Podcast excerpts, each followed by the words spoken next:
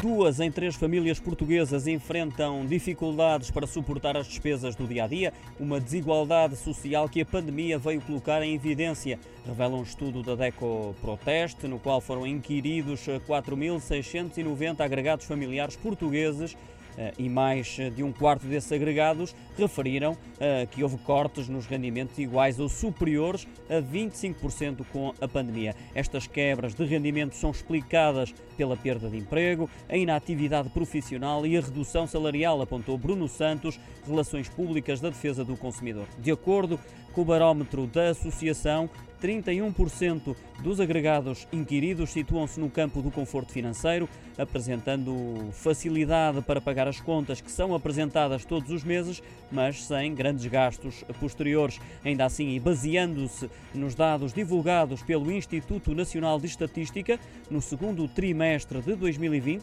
perto de um milhão de portugueses estava em teletrabalho, o que permitiu reduzir despesas relacionadas com deslocações e alimentação. No entanto, as expectativas para 2021 não se mostram positivas. Segundo os cálculos da DECO, a organização aponta que o levantamento das restrições aplicadas em 2020 vai acentuar o pessimismo devido à hum, incapacidade eh, financeira dos eh, portugueses. Os apoios eh, do Estado, como as moratórias e os regimes de layoff, para já vão atenuando a situação financeira complicada das famílias. Os distritos do Porto, Vila Real, Setúbal e Aveiro foram identificados como os distritos onde as famílias portuguesas vivem com mais dificuldade.